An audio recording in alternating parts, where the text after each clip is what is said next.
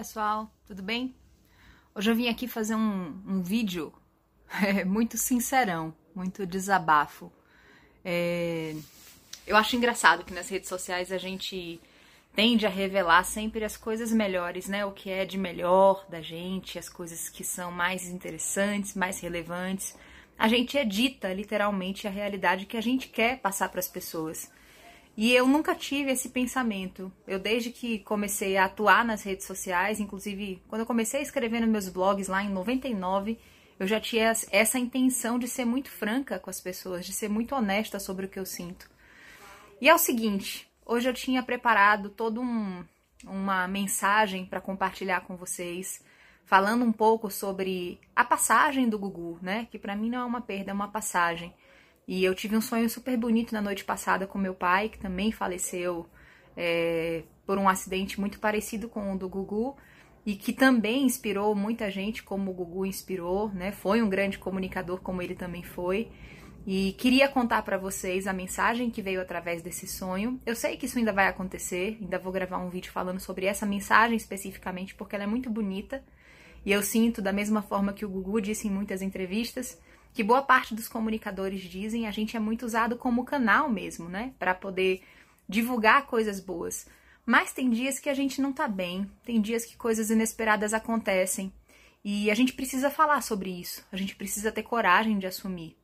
É, queria contar para vocês, queria dar um testemunho hoje. A Renata brincou comigo num dos posts que eu fiz lá entrevistando gente que inspira. Ela falou: Rafa, entrevista você. Então, pensando um pouco nisso, Rê, no que você me sugeriu, vou fazer uma, não é uma entrevista comigo, mas uma conversa franca sobre mim, sobre o que está acontecendo comigo agora. É, quem me acompanha mais de perto sabe que eu mudei recentemente para um apartamento novo. Eu morava no mesmo prédio que a minha mãe com os meus, e que os meus avós aqui em São Bernardo. E nós mudamos em maio para um condomínio novo na mesma rua, mas com assim, 500 metros de distância. Um condomínio com mais infraestrutura, com piscina, com academia, com uma área de lazer no 18º andar, a gente mobiliou do jeito que a gente queria, colocou a rede na varanda, a rede na sala, enfim, deixou ele com a nossa cara. E agora, né, praticamente a gente terminou de decorar, de deixar ele do nosso jeitinho. O fato é que a gente tá pensando, pensando não, a gente vai se mudar dele. É, já tem uns dois meses, poucas pessoas sabem disso, por isso que eu resolvi também vir aqui e abrir o coração. Já tem um pouco mais de dois meses, na verdade, que os alarmes de incêndio desse prédio onde a gente mora disparam de forma aleatória. É, no começo a gente pensava que fossem disparos acidentais, né, como eles é, muitas vezes relatavam. Eu até escrevi um texto sobre isso, transformei ele num áudio, dividi com vocês, porque o primeiro disparo, né, desse alarme de incêndio causou em mim uma crise de pânico, me deixou muito mal. O segundo disparo, que aconteceu algumas semanas depois, já me deixou num nível de tensão ainda maior. Eu vi que isso é uma coisa que acontece com frequência. E o grande medo quando um alarme desse toca é: é real ou não é? Né? Foi um disparo acidental, alguma criança, enfim, alguém passou e fez o disparo, ou é de fato um incêndio?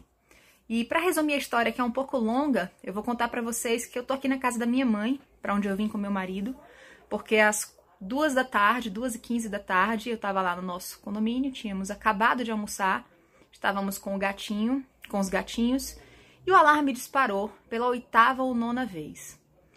E assim, é, para quem está bem perto de mim nesses últimos tempos, sabe os impactos que esses alarmes de incêndio e lidar com eles tem sido, né, para mim. Tive que aumentar a dosagem de ansiolítico. Para quem não sabe, eu tenho síndrome do pânico desde os 15 anos. Falo sobre isso de uma forma muito tranquila. Já ajudei muitas pessoas que têm síndrome do pânico, que não se sentem confortáveis para falar sobre isso.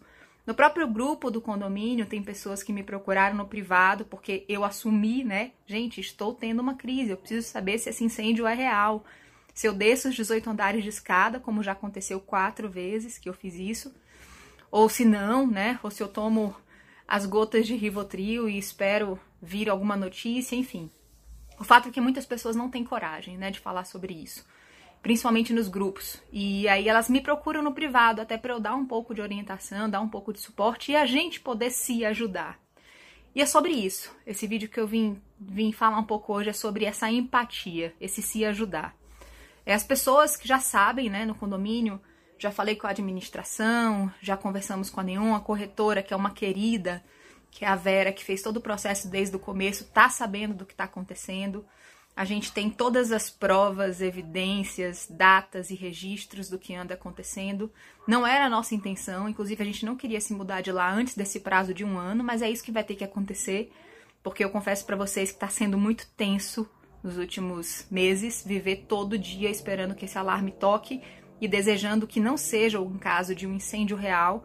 Até porque no dia que for o caso de um incêndio real, vou ser muito franca para vocês boa parte das pessoas que moram naquele condomínio vão morrer é, queimadas, porque elas não descem mais. Então as pessoas já não estão mais nem aí, já sabem que é uma grande brincadeira, já sabem que é alguém brincando, né? Alguém tocou sem querer, acidentalmente, é um teste, como outra coisa que eu já ouvi, ah, é um teste. Ah, a gente tá testando, os bombeiros vieram de surpresa. Enfim, nessa brincadeira já foram quase 10 vezes de disparo, entre aspas, acidental e de prejuízo emocional. E é sobre isso que eu queria falar com vocês hoje. Tem coisas que não tem preço. A gente estava agora conversando aqui com a minha mãe, eu e meu marido.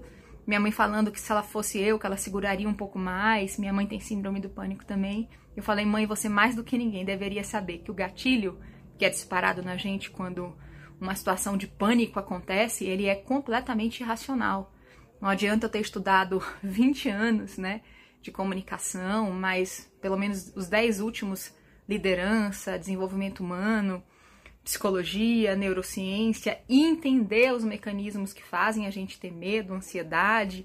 Não adianta entender né, das práticas, praticar meditação, é, enfim, ter um monte de hábitos que são saudáveis e que ajudam na nossa inteligência emocional, que desenvolvem essa musculatura, quando você mora num apartamento cujo alarme de incêndio, e aí eu teria mesmo que mostrar para vocês o som é, desse alarme, que depois conversando com meu psiquiatra eu entendi que ele é mesmo feito para causar pânico em quem não tem pânico. Então você imagina o que ele faz em alguém que já tem a predisposição do pânico. E, e a iluminação que fica nos corredores, né? Porque começa uma luz vermelha a piscar sem parar ininterruptamente até que as pessoas saiam ou até que o alarme pare de tocar. Então, hoje, depois de três vezes de disparo, entre aspas, acidental, eu tive lá na, na recepção do condomínio, pedi todos os registros, né, desde que eu mudei para lá, para que a gente pudesse tomar as medidas legais cabíveis. E aí eu tô falando, eu, vocês me conhecem, eu não sou uma pessoa de brigar, não sou uma pessoa de ir para a justiça, de reclamar por direitos. Isso é errado, tá? Fica a dica. Mas eu não sou uma pessoa de brigar. Eu sou muito pacífica e prefiro resolver as coisas pelo diálogo. Mas tem situações que a gente precisa se posicionar. E essa é uma delas. Então, não é só pela minha voz, né? Não é só a mim que eu tô falando e defendendo. É também as pessoas que não podem falar, que não estão no grupo, que têm necessidades especiais. São os idosos, são os bebês, são as crianças que acabam crescendo impactadas por esses traumas desde criança. Eu fui impactada pelo medo, né? Meus primeiros gatilhos se deram na infância, então eu sei o quanto esses alarmes, só para citar, né, um dos exemplos dos gatilhos, podem ficar marcados na sua vida para sempre. E fica a dica, eu acho que a grande a grande vontade que eu tenho com esse vídeo, gravando ele assim, com essa cara que eu tô depois de chorar muito, sem nenhuma estratégia, sem nenhum cenário, enfim, um, um vídeo completamente sincero, espontâneo, que eu nem sei se eu vou publicar e onde eu vou publicar, mas é mais para dividir com vocês que muitas vezes a gente só precisa ter empatia, respeito pela dor do outro, mesmo que a gente não entenda. E geralmente quem nunca teve uma crise de pânico não vai entender o que eu senti hoje, o que muitas pessoas como eu sentem numa crise de pânico. Ninguém vai entender a sensação de morte que dá, que não é racional. A gente sabe que não vai morrer, a não ser que tivesse realmente o prédio pegando fogo. Mas daí a você saber que é real ou não o incêndio, a sua mente já disparou inúmeras possibilidades, já fantasiou já criou cenários que jogam no seu corpo uma descarga de adrenalina que, sinceramente, não desejo para ninguém. Só eu sei a falta de ar, o desespero, os batimentos do coração, a tremedeira, a fala que não consegue sair. Só quem vive, só quem já experimentou essa sensação, ou quem convive com alguém, né, que tenha isso com frequência, pode entender em profundidade do que eu tô falando. E se você não entende do que eu tô falando, tente ter compaixão e empatia por essas pessoas, porque um dia pode ser você. Eu conheço muita gente, muita. E até porque eu sempre me coloquei muito à disposição para ajudar as pessoas que têm depressão e síndrome do pânico, que têm ansiedade. E desde cedo eu tenho lido com esses sintomas, eu sempre me coloquei à disposição para ajudar essas pessoas a assumirem, a pedirem ajuda, a tratarem corretamente e a terem uma vida saudável, porque dá para ter. E eu sei o quanto é importante, né, ter alguém por perto que segure a sua mão. Eu já fui essa pessoa na vida de muitas pessoas. E nos momentos em que eu me fragilizo por algo acontecer dessa, dessa natureza, o que eu espero é que alguém tenha essa mesma empatia, né? Então, os moradores, os 500, as 500 famílias que moram lá no meu condomínio, poucas delas realmente estão preocupadas, né, com o que está acontecendo. As pessoas já não estão mais nem ligando pro alarme, já não descem mais. Na penúltima vez que o alarme disparou, que eu desci correndo, estava sozinha em casa, sem o meu marido, que também para mim é um dificultador, né, sozinha lidar com essa, essa corrida para descer os 18 andares não é fácil. E na hora que eu estava descendo, tinha uma senhora com duas crianças subindo o elevador, como se nada tivesse acontecendo. E possivelmente nada estava acontecendo de fato, mas e se tivesse, né? E a outra coisa que me vem à cabeça é por que, que as pessoas não estão brigando, né? Não estão se posicionando para que isso acabe, para que essa situação seja resolvida, reparada? Será que elas se acostumaram a lidar com o problema, né? A considerar, ah, esse é um problema do condomínio é um, é um ônus que vem junto com o pacote da gente viver num condomínio clube e tá tudo bem? É isso mesmo? a gente tá vivendo num mundo assim? Eu sei que a resposta de muitos de vocês é sim, a gente tá vivendo num mundo assim. É porque eu sempre tendo a ver o copo cheio, né? O copo meio cheio. E eu tendo sempre a ter um viés mais otimista. Das pessoas, principalmente. Mas numa hora dessas eu começo a duvidar mesmo. Eu falo, gente, não é possível, né? Que as pessoas não consigam ter essa compreensão, essa compaixão, essa capacidade de olhar o próximo, entender as necessidades, as dificuldades e tentar, pelo menos, se colocar no lugar do outro para procurar ajuda. Era isso que eu faria, né? Se eu fosse a pessoa do outro lado, é isso que eu faria se eu fosse o síndico do meu prédio, um membro de um conselho, comigo, né?